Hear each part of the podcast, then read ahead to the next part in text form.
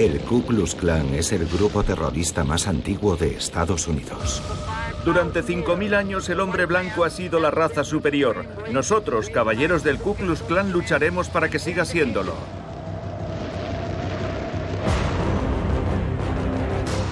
Esta sociedad secreta que aboga por la supremacía blanca y predica el odio a los negros ha sobrevivido durante décadas y siempre ha sabido cómo resurgir de sus cenizas.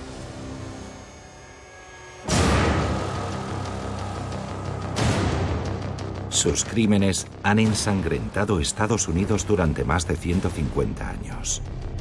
150 años de odio, de racismo y de terror.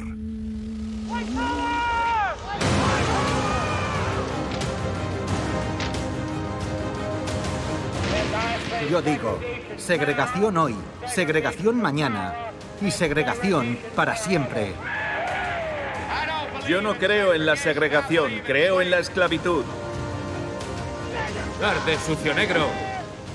150 años de marginación, de violencia y de ira. ¡Poder blanco! Una historia cruel cuyos demonios aún atormentan a Estados Unidos. ¡Poder blanco!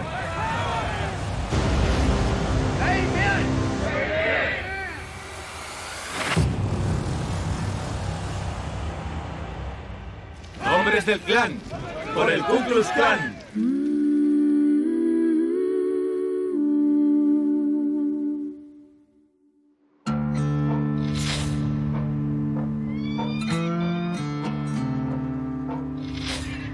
...1865, Estados Unidos. La guerra de secesión por fin ha terminado. Tras cuatro años de combates mortíferos que han dejado más de 700.000 muertos, los estados del sur que defienden el mantenimiento de la esclavitud son derrotados por los estados del norte, abolicionistas. En Appomattox, el general Lee se rinde ante el general Grant. Pocos meses después se abolía la esclavitud. Entre los 9 millones de habitantes del sur, casi 4 millones de esclavos rompieron sus cadenas. Por fin. Para los propietarios de las plantaciones, era una revolución intolerable.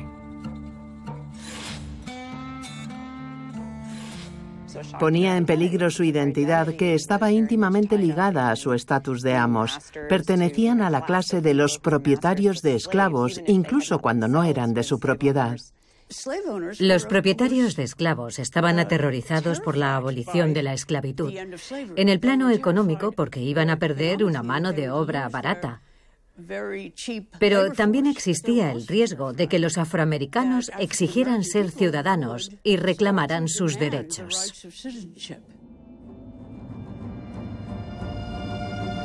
En el estado de Tennessee, en la ciudad de Pulaski, un puñado de veteranos sudistas de origen escocés decidieron en 1865 fundar una sociedad secreta.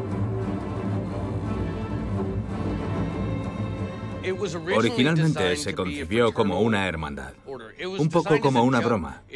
Solo era un grupo de hombres que buscaban un pretexto para reunirse, tomarse una cerveza y ayudarse. Cuando les preguntaban que por qué habían creado el clan, respondían que había empezado como un club para beber entre amigos. Eran jóvenes y se aburrían. Vivían en Pulaski, un pueblo pequeño de Tennessee, y decidieron fundar una pequeña sociedad secreta. Aquellos veteranos querían sobre todo evocar recuerdos de batallas pasadas y los buenos y viejos tiempos del sur esclavista. Y bautizaron a su sociedad con un nombre misterioso, Ku Klux Klan. No se sabe con certeza por qué eligieron el nombre de Ku Klux Klan. Algunos dicen que aludía al sonido de un fusil cuando se amartilla. Cloc, cloc, se convirtió en Ku Klux, pero la explicación mayoritariamente aceptada es que procede de la palabra griega kuklos, que significa círculo. Y eso es creíble porque efectivamente los fundadores del clan habían estudiado latín y griego y utilizaban expresiones latinas en algunos de sus escritos. Ellos se jactaban de haber tenido una educación clásica. Les chiflaban la mitología y los nombres griegos. En muchos sentidos, recuerda una fantasía de adolescentes que soñaban con formar una especie de hermandad de caballeros medievales.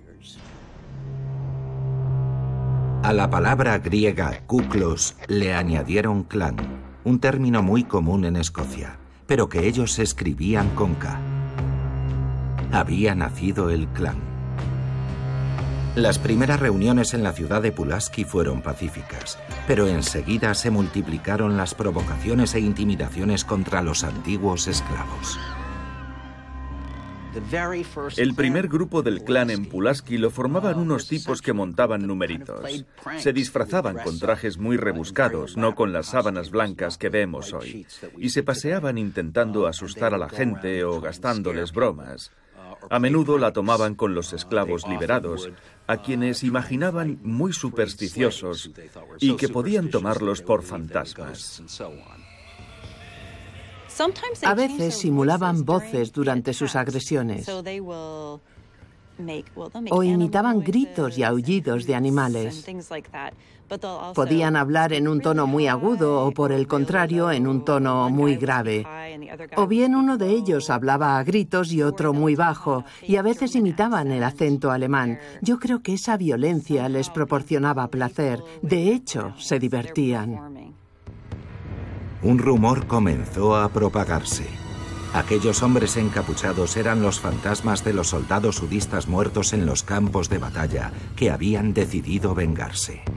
El miedo se extendió entre los esclavos recién liberados. Muy pronto, por todo el sur aparecieron grupos hermanos. Los caballeros de la Camelia Blanca, la Liga Blanca, las camisas rojas, todos utilizaban el mismo método para imponer su ley. Los hombres del clan se plantaban delante de los colegios electorales para impedir que los negros participaran en las elecciones. El sur debía seguir en manos blancas. Poco a poco se fue convirtiendo en una especie de organización paramilitar, o más exactamente en una serie de pequeñas organizaciones paramilitares que muy rápidamente, en el plazo de un año, comenzaron a imponer por la violencia lo que podían y lo que no podían hacer los negros. A pesar de la resistencia en ocasiones armada de los afroamericanos, los asesinatos y los linchamientos se disparan. El azotamiento era una práctica habitual heredada de la esclavitud. Hay que recalcar que los hombres del Ku Klux Klan sabían perfectamente cómo azotar a sus víctimas. Sabían las ramas de qué árboles usar para obtener el efecto deseado. El azotamiento podía resultar mortal, especialmente en aquella época en la que no había antibióticos. Podía provocar una infección y causar la muerte en pocas semanas tras terribles sufrimientos a causa de las heridas abiertas que dejaba el látigo. Es esencial entender que cuando linchaban a un individuo, su objetivo era intimidar a todos los demás. Esa es la definición exacta de terrorismo. Y en gran medida consiguieron su objetivo, porque aunque se abolió la esclavitud, el sometimiento total de los afroamericanos continuó. No podían votar, ni tener empleos decentes, ni acceder a la educación o a la atención médica. Fue una campaña muy eficaz dirigida por una pequeña organización terrorista. Los pseudo justicieros del clan forjaban su reputación. En el sur aparecían nuevos grupos y el reclutamiento avanzaba. Pero necesitaban un líder carismático que dirigiera su lucha. Para representarles, los hombres del clan eligieron a un héroe sudista de la Guerra de Secesión, el general Nathan Bedford Forrest.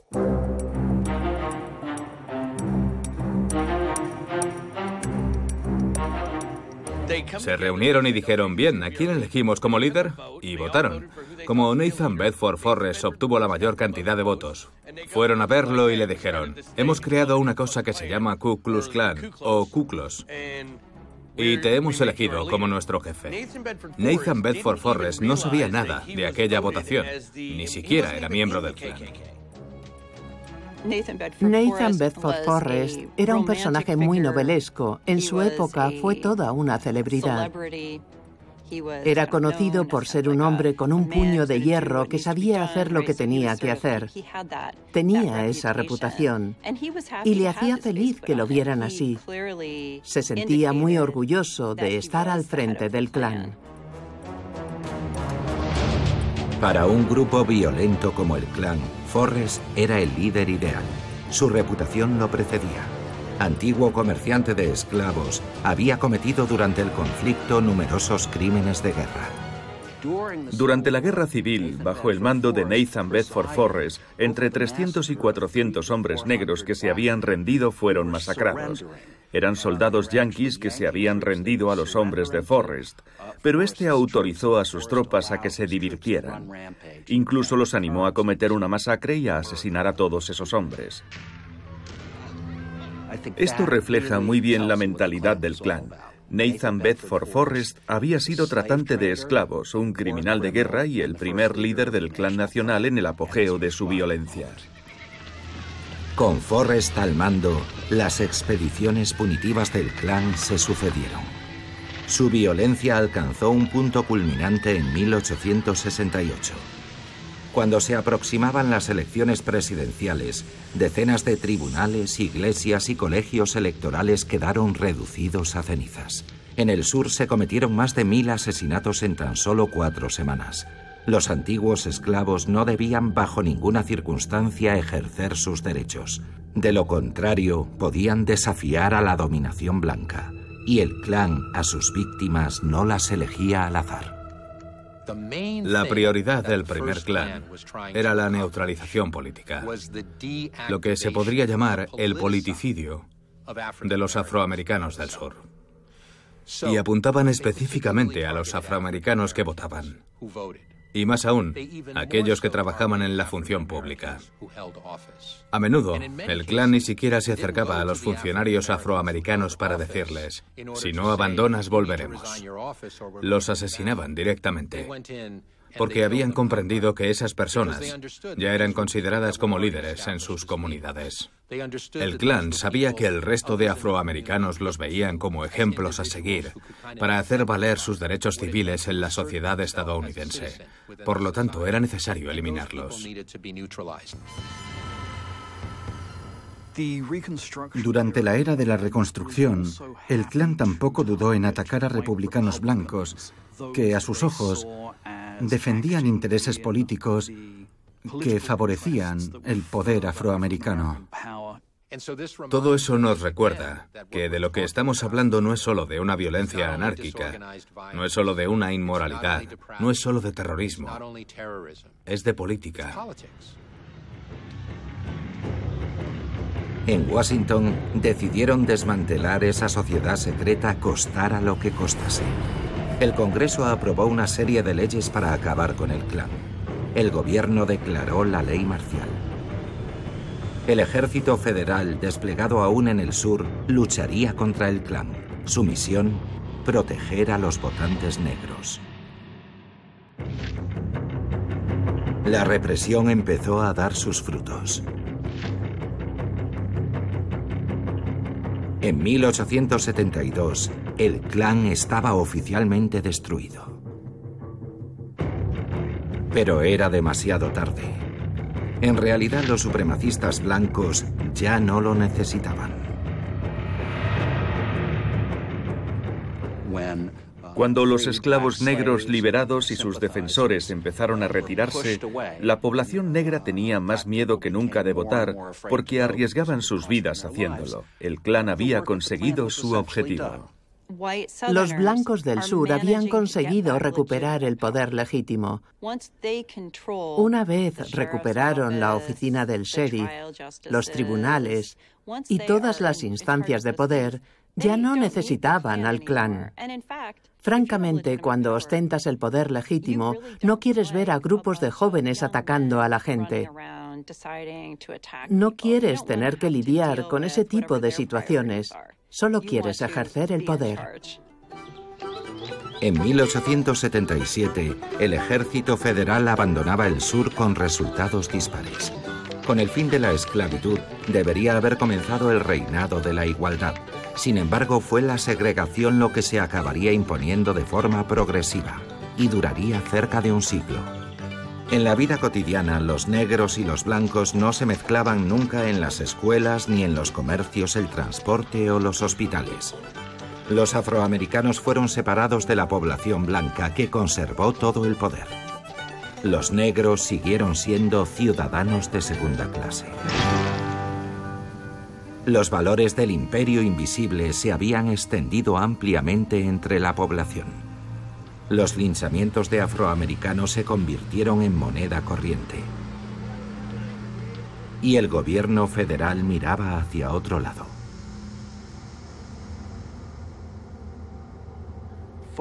Las fotografías de los linchamientos se vendían como postales.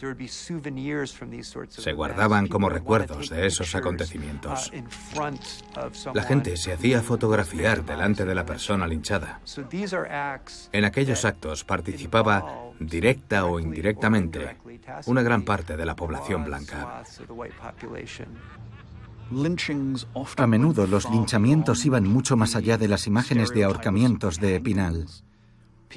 La víctima podía ser disparada, quemada viva o incluso atada a la parte trasera de un automóvil a principios del siglo XX y arrastrada por las calles.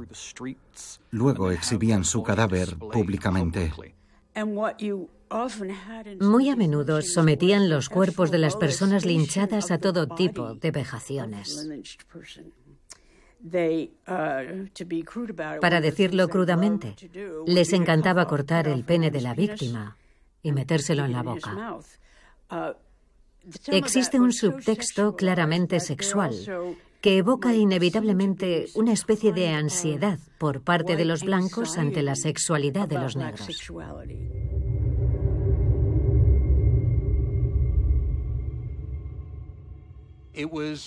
Era un ritual cuyo propósito era enviar un mensaje a los negros que oirían hablar de él y a los blancos que habían presenciado el crimen. La dominación racial sería impuesta a la sociedad.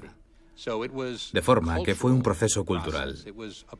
Era una demostración muy macabra además de un intento de apoderarse de la justicia mediante las milicias armadas. En ese sentido, el objetivo era organizar el orden social, de la misma manera que un sermón en la iglesia debe inculcar los valores correctos.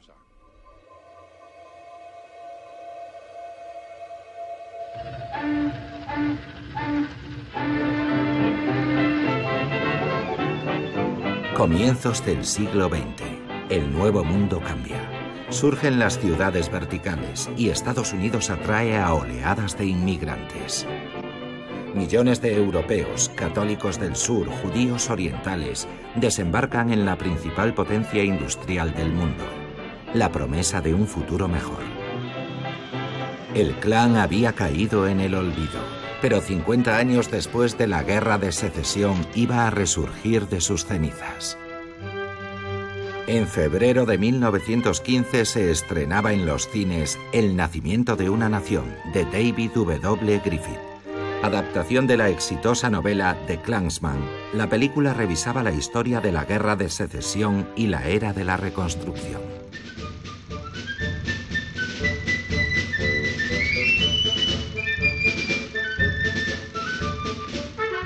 Griffith innova. Grandes planos generales de las batallas, escenarios realistas, música hechizante. El nacimiento de una nación era cine espectáculo que contrastaba con los sainetes artesanales de los comienzos del cinematógrafo.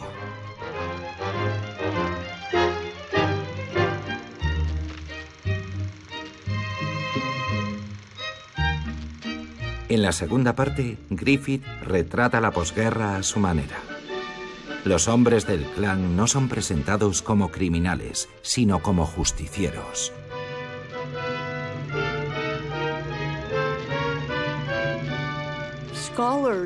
Los estudiosos del cine la consideran una película muy innovadora y moderna en cuanto a la iluminación, la interpretación, etc. Pero lo más importante es entender el mensaje que transmitía la película. Los hombres negros amenazan con secuestrar y violar a las mujeres blancas por todo el país. Y su punto culminante, el desenlace de la historia, es una escena terrorífica. Muestra hordas de hombres negros retratados como bárbaros y salvajes que salen de las plantaciones. Y los valientes hombres del Ku Klux Klan se interponen para defender la moralidad y la virtud de las mujeres blancas. Esa idea de protección de las mujeres blancas es central para el clan en el sur. Él presentaba al Ku Klux Klan de forma romántica. Era una justificación de su existencia. Todo eso significaba que literalmente alguien tenía que montarse en un caballo blanco, no solo para restaurar el orden, sino también el honor. Esto es muy importante para comprender la atracción que ejercía el clan. Algunos hombres encontraban una forma de alimentar su ego, de ser héroes, superpatriotas que luchaban por defender sus valores y a su país.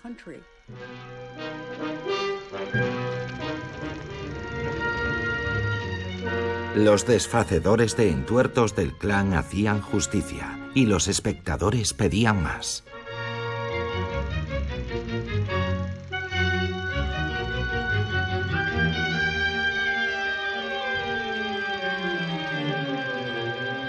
La película reavivó la curiosidad por el Ku Klux Klan y un hombre iba a aprovecharse de ello, William Joseph Simmons.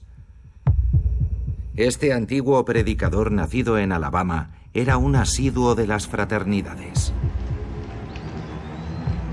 En noviembre de 1915 en la región de Atlanta organizó la ascensión a la colina de Stone Mountain. Simmons soñaba con recrear el Ku Klux Klan para hacer fructificar el legado sudista y de paso ganar dinero. Detrás de su máscara de esqueleto, Simmons creó un ritual, ceremonias secretas, palabras en clave. La caridad bien entendida comienza por uno mismo. Simmons se autoproclamó gran mago imperial y emperador de lo que llamó el Imperio Invisible. Redactó el código de honor de los clansman, el Clorán. Había nacido un nuevo clan, con un líder y sus leyes. Mientras el nacimiento de una nación esparcía su veneno, Simmons anunciaba mediante comunicados publicados en la prensa el regreso del clan. El nacimiento de una nación se convertiría así en 180 minutos de propaganda celebrando su movimiento. Los caballeros encapuchados de Simmons aparecían en carteles de películas y en los periódicos de todo el país. La representación del clan en el imaginario popular fue creada por Griffith en El nacimiento de una nación. Fue esa película la que creó la imagen de la capucha y la túnica blanca, que enseguida fueron adoptadas por el segundo clan. El clan no había producido el nacimiento de una nación, pero claramente se benefició de la película. Una de sus mejores técnicas de reclutamiento consistía en organizar proyecciones de la película en pueblos pequeños. No podemos olvidar que para la mayoría de la gente el cine seguía siendo una novedad muy emocionante a principios de la década de 1920. Estoy segura de que muchos nunca habían visto una película antes. Además, el clan cobraba una cuota de entrada y en una ciudad pequeña convertían eso en un gran acontecimiento.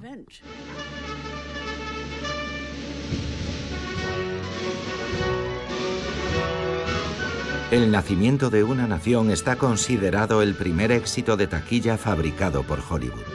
Más de 50 millones de estadounidenses se quedaron maravillados por esta película racista. Para la mayoría de los espectadores todo era verdad. Las batallas espectaculares, el asesinato de Lincoln y por supuesto el heroico clan. Era una película de ficción que David Griffith había concebido deliberadamente para dar una impresión de verdad histórica. Había insertado cartelas con citas de académicos o historiadores famosos para hacer creer que se trataba de un relato auténtico de la era de la reconstrucción. Y esa idea fue ampliamente aceptada en esa época. La película fue vista como un retrato fiel del sur después de la guerra de secesión. Para los estadounidenses, se convirtió en la versión oficial de la historia sudista, que por supuesto es un capítulo de nuestra historia nacional.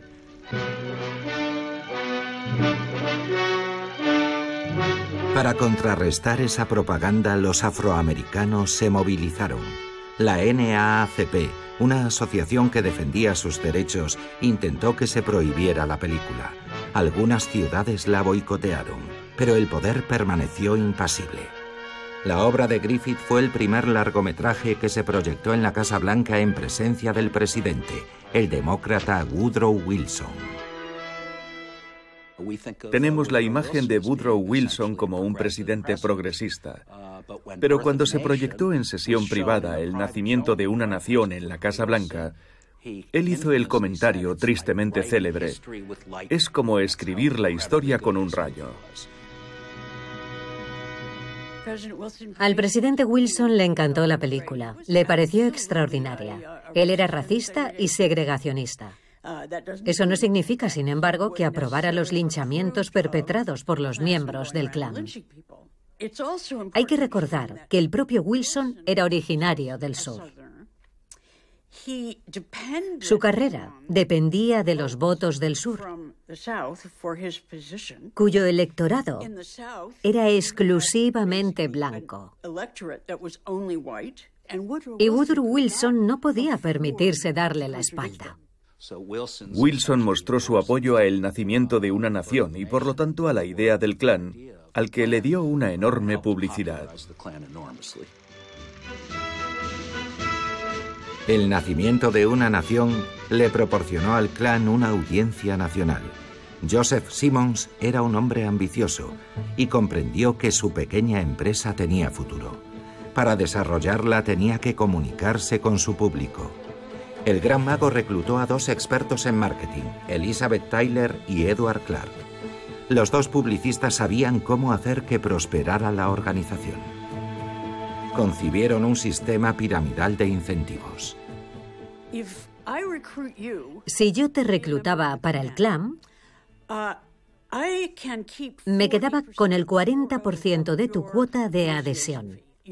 Luego, tú reclutabas a otra persona y obtenías el 40% de lo que pagaba, y así sucesivamente hasta que ya no quedara nadie por reclutar. Al principio, afiliarse costaba 10 dólares, lo que equivale a más de 120 dólares actuales. No era una organización para pobres. El clan tiene un negocio, sus miembros.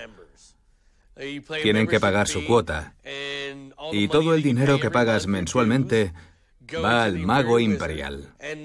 Y él utiliza ese dinero para viajar y divertirse en ceremonias con cruces en llamas. Con eso paga sus facturas y su alcohol. Él no trabaja, no tiene un empleo. Nosotros trabajamos. Solo es una estafa. Todo es una estafa. Todo estaba muy bien organizado. Obligaban a sus miembros a alquilar sus túnicas. No tenías derecho a coser tu propio traje. Era un modelo de túnica estándar en tela blanca con una cruz y una gota de sangre en la parte delantera, igual que hoy. Y la expansión del clan fue extraordinariamente rápida.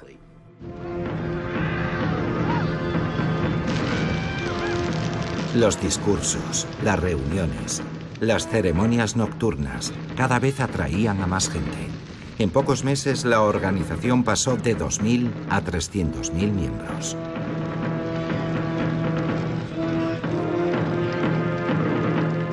A 10 dólares la adhesión, el clan se hizo rico y poderoso.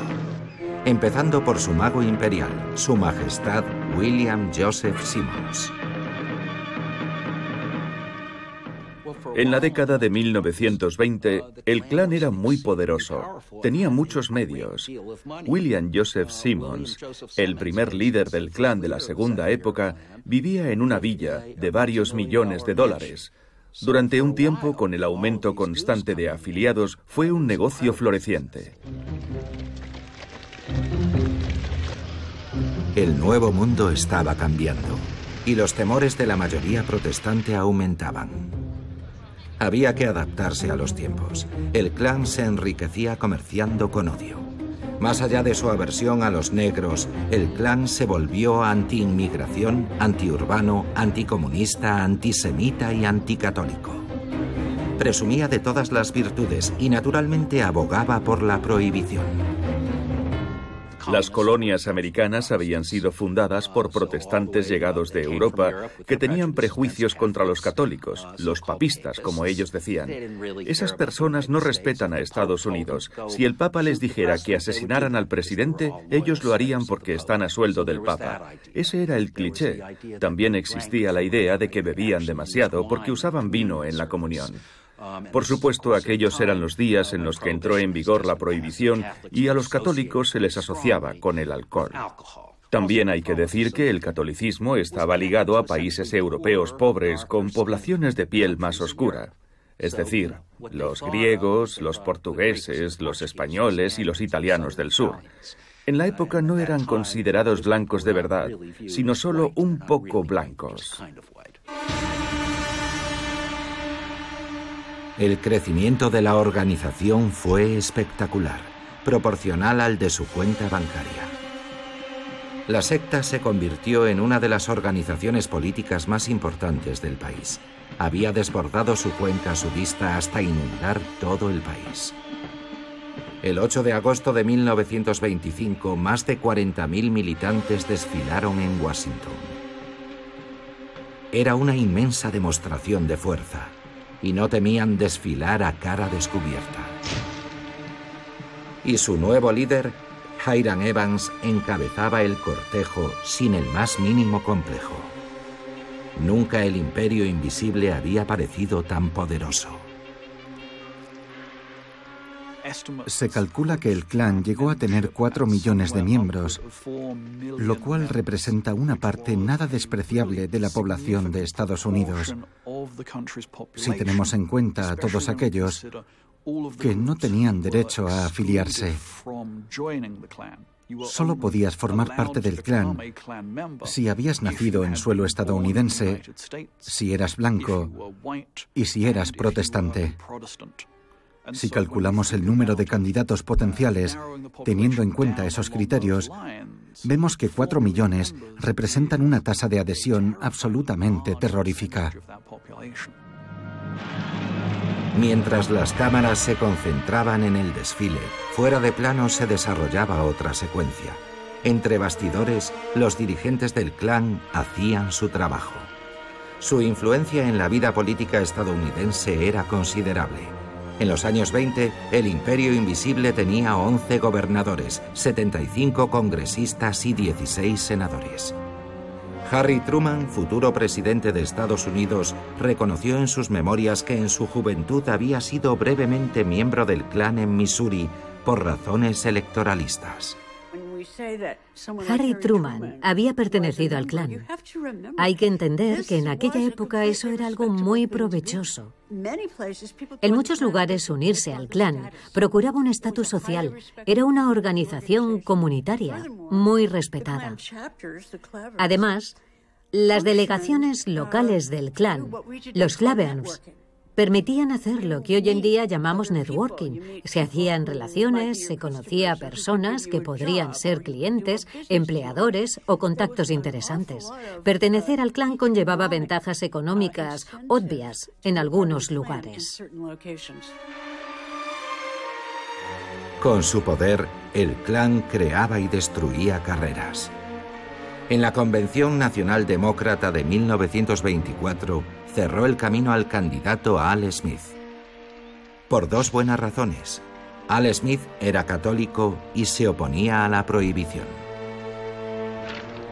Pero la mayor victoria del clan fue conseguir que se aprobara una ley draconiana sobre inmigración.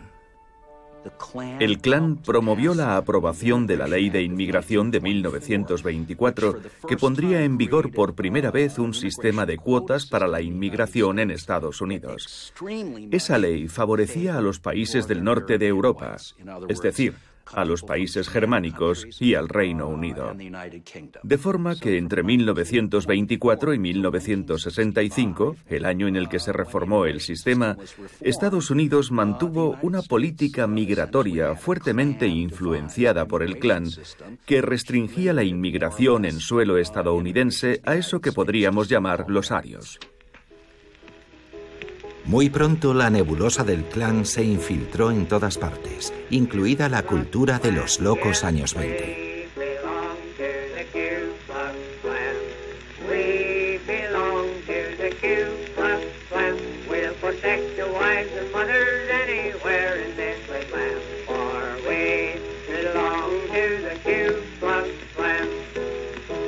El clan producía su propia música, que editaba y retransmitía desde sus emisoras de radio. La organización contaba con su propia prensa, como The Fiery Cross o The Searchlight, que difundían las palabras de su líder, siempre antinegras, anticatólicas y antisemitas. Los anunciantes respondieron a su llamada. La Triple K ocupa el lugar de honor. Los anuncios venden el Ku Klux Klan Junior para niños entre 12 y 18 años y ensalzan los accesorios indispensables para cualquier buen Klansman.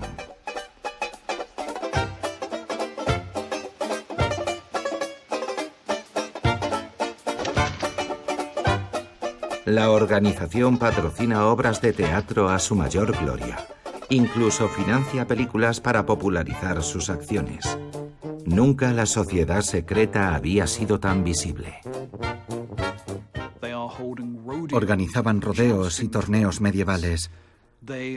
Aparecían en los libros de bolsillo, en las películas para el gran público y en la música popular. Se les podía escuchar en la radio y sus periódicos se vendían a la vuelta de la esquina. Se habían convertido en un componente importante de la vida cultural estadounidense.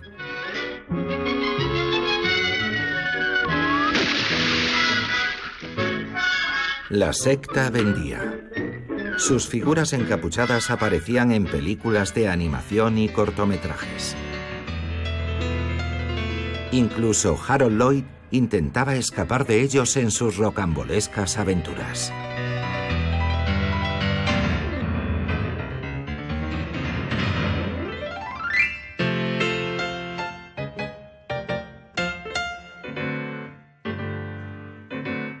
1924 aparecía también en uno de los primeros cortometrajes de Walt Disney, en el que unos niños jugaban a la sociedad secreta.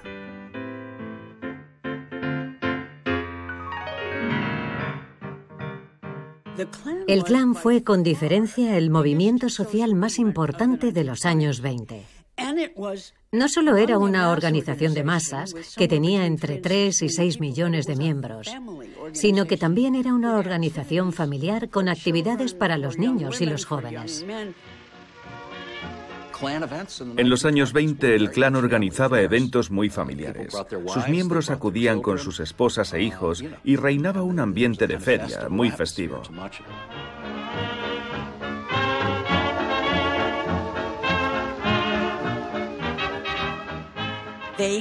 Hacían picnics gigantescos en los que se podían reunir hasta 25.000 personas. Organizaban competiciones con entrega de premios, concursos de belleza. Había una banda de música, bailarines. Se podía tener la impresión, en algunos lugares, de que una familia podía pasar toda su vida relacionándose exclusivamente con miembros del clan. El clan dictó reglas para los entierros, las bodas y los bautismos de sus miembros. El clan formaba parte integral de la vida cotidiana de muchos protestantes blancos. Mientras el clan celebraba sus actividades sociales a plena luz del día, en la oscuridad sus crímenes continuaban.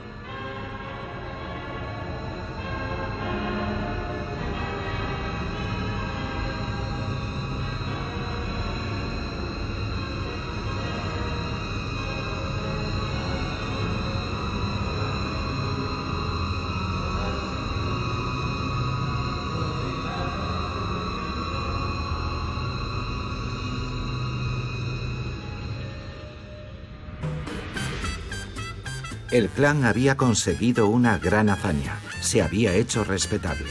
Y su gran mago incluso llegó a ocupar la portada de la prestigiosa revista Time.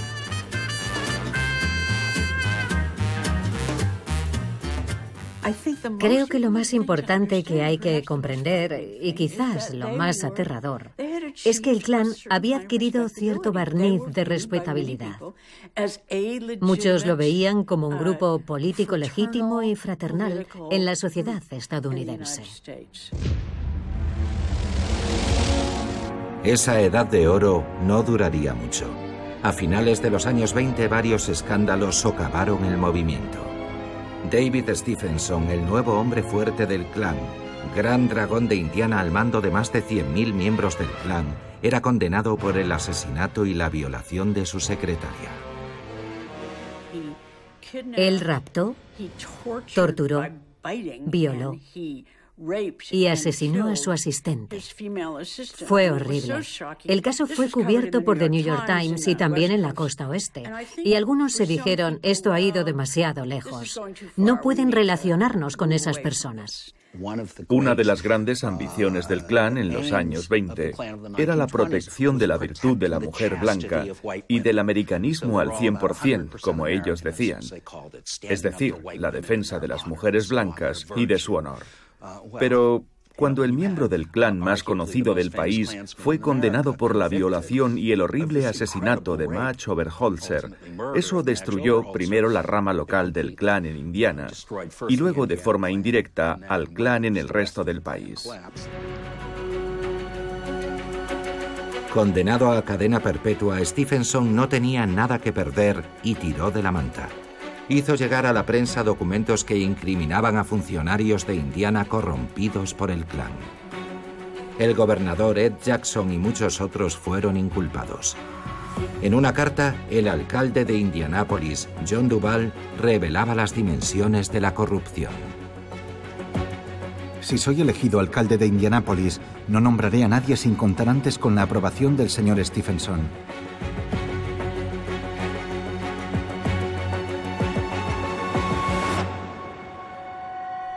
Después fue Edward Clark, el publicista del clan, quien sería demandado. Se le veía regularmente en compañía de prostitutas o bebiendo whisky, desafiando los valores religiosos que defendía el clan.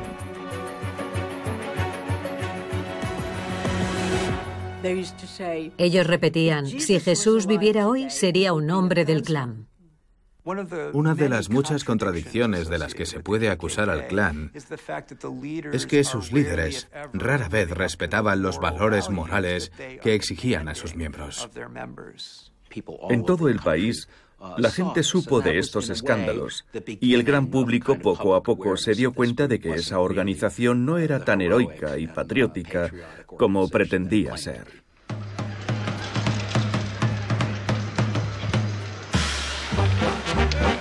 Finales de los años 20, la Gran Depresión que asolaba Estados Unidos debilitó aún más a la organización. Sus miembros ni siquiera podían pagar su cuota de afiliados. Las políticas de estímulo del presidente Roosevelt transformaron las regiones campesinas del sur y crearon empleos en la industria. El clan dejó de ser una herramienta de promoción social. Los blancos pobres le dieron la espalda.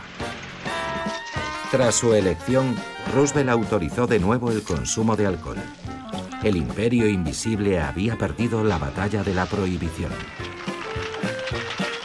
Pero esa no sería su última derrota.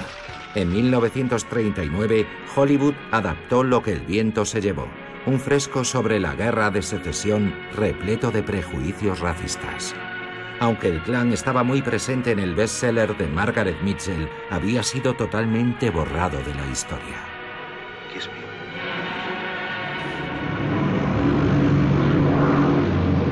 En septiembre de 1939, el mundo ardía. Fiel a sus odios, el clan se unió por un tiempo a un partido estadounidense pro-nazi, el Bund.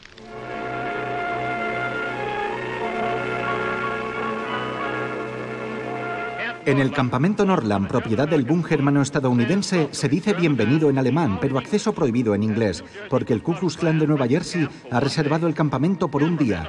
A los camarógrafos no se les permite filmar. Solo algunos miembros del clan aparecen en las fotos, pero ningún soldado del Bund. El gran gigante del clan, Arthur Bell, y el líder del Bund, Claprot, se estrechan la mano.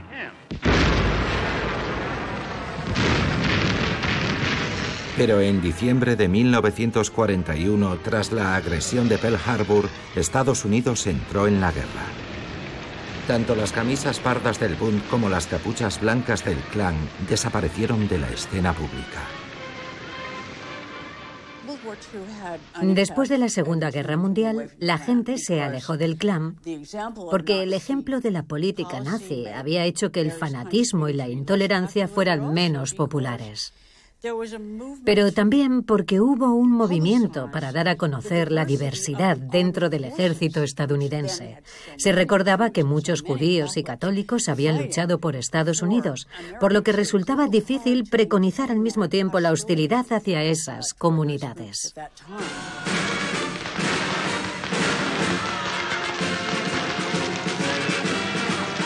Después de cuatro años de guerra, el 8 de mayo de 1945 se celebraba el Día de la Victoria en Europa. En septiembre Japón se rindió. Mientras Estados Unidos lo celebraba, el clan no estaba de humor para fiestas. La autoridad fiscal había ordenado su liquidación judicial. El imperio invisible no había pagado sus impuestos en los años 20 y el Tesoro le reclamaba 685 mil dólares. Por segunda vez en su historia, el Ku Klux Klan desapareció.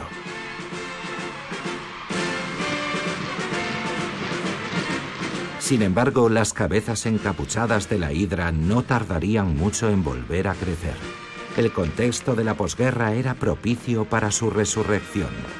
Además del miedo creciente al comunismo, el regreso de los soldados afroamericanos aterra a los supremacistas blancos.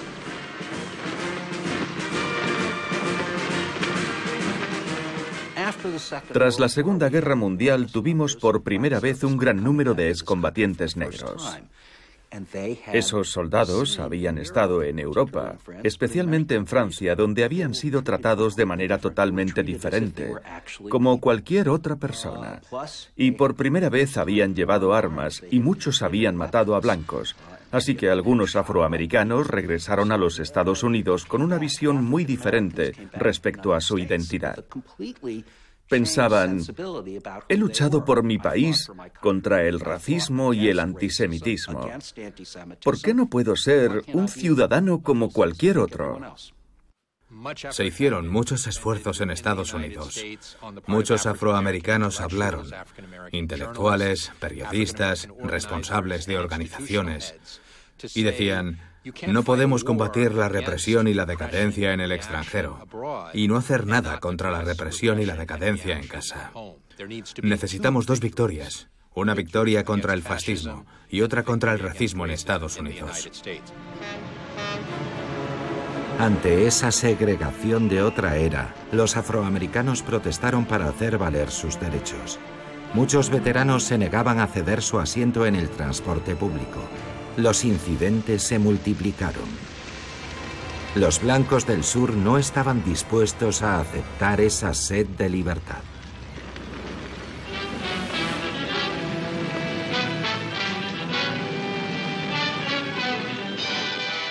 El Ku Klux Klan regresa al sur con sus trajes blancos a pesar de la escasez de sábanas. Cerca de 700 miembros del clan se preparan para la primera asamblea fotografiada desde 1941. Tiene lugar en Stone Mountain, a 25 kilómetros de Atlanta, Georgia. El clan prevé otras reuniones similares por todo el país. En octubre de 1946, Samuel Green, miembro del clan desde los años 20, tomó el mando de la organización. Este médico originario de Georgia multiplicó las ceremonias con mucha publicidad, vendiendo los derechos de filmación a los medios de comunicación, incluida la revista Life. Nosotros no odiamos a los negros. Dios los hizo negros y a nosotros nos hizo blancos. Está escrito en el Génesis, capítulo 11 donde Él separa las razas. Desde hace 5.000 años, el hombre blanco es la raza suprema. Y nosotros, los caballeros del Ku Klux Klan, lucharemos para que siga siéndolo. A pesar de su quiebra, el clan había mantenido una estructura clandestina. De nuevo son millares los que están dispuestos a jurar lealtad a la organización. La ceremonia se llamó ceremonia de naturalización. Teníamos que hacer un juramento de lealtad, jurar proteger a la raza blanca y no dar nunca la espalda a los hermanos o algo así. Era muy infantil. Pero yo me sentía orgulloso porque pertenecía a un grupo. Y pensaba, lo logré, me lo merecía, trabajé para llegar hasta aquí. Hacen todo lo posible para que te sientas orgulloso de formar parte de eso. El imperio invisible reanudó su marcha, pero un obstáculo inesperado iba a interponerse en su camino.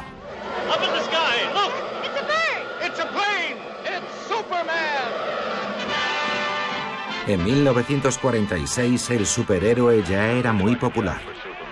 Los cómics y los dibujos animados contaban sus aventuras. En una emisión radiofónica luchaba contra una organización criminal que recordaba al Ku Klux Klan. Su nombre, el Clan de la Cruz de Fuego. Las aventuras de Superman. Clark busca a quien conoce la identidad de los racistas con trajes blancos. ¿Qué pasó con el maquiavélico líder del clan de la Cruz de Fuego? La respuesta a continuación. No te pierdas el emocionante episodio de hoy. En el origen de ese proyecto se encontraba Stetson Kennedy, un periodista que se infiltró en el clan para desentrañar sus secretos. Él convenció a los productores de Superman de que alertaran a los jóvenes estadounidenses sobre la toxicidad de la secta. La emisión fue un gran éxito. La idea de que Superman luchara contra el clan en la radio en la década de 1940 fue una herramienta de propaganda potente y eficaz para demostrar que el clan estaba en contra de los principios estadounidenses. La trágica ironía es que el lema de Superman es la verdad, la justicia y el modo de vida estadounidense, una expresión que podría haber figurado perfectamente en un panfleto del clan en los años 20. Pero Stetson Kennedy no se detuvo ahí se presentó en el Congreso disfrazado de miembro del clan para sensibilizar a la opinión pública y denunciar la ausencia de democracia en el sur de Estados Unidos. Su golpe de efecto impresionó. En 1947 el ministro de Justicia incluyó al clan en la lista de organizaciones subversivas. El resurgir de la posguerra no salvó al clan. Solo tenía 20.000 miembros, muy pocos comparados con los 4 millones de los años 20. Pero la amenaza no había sido erradicada. Muy pronto los afroamericanos iban a reclamar con más fuerza sus derechos civiles. Su batalla por la igualdad haría revivir por tercera vez al imperio invisible, y de la manera más violenta.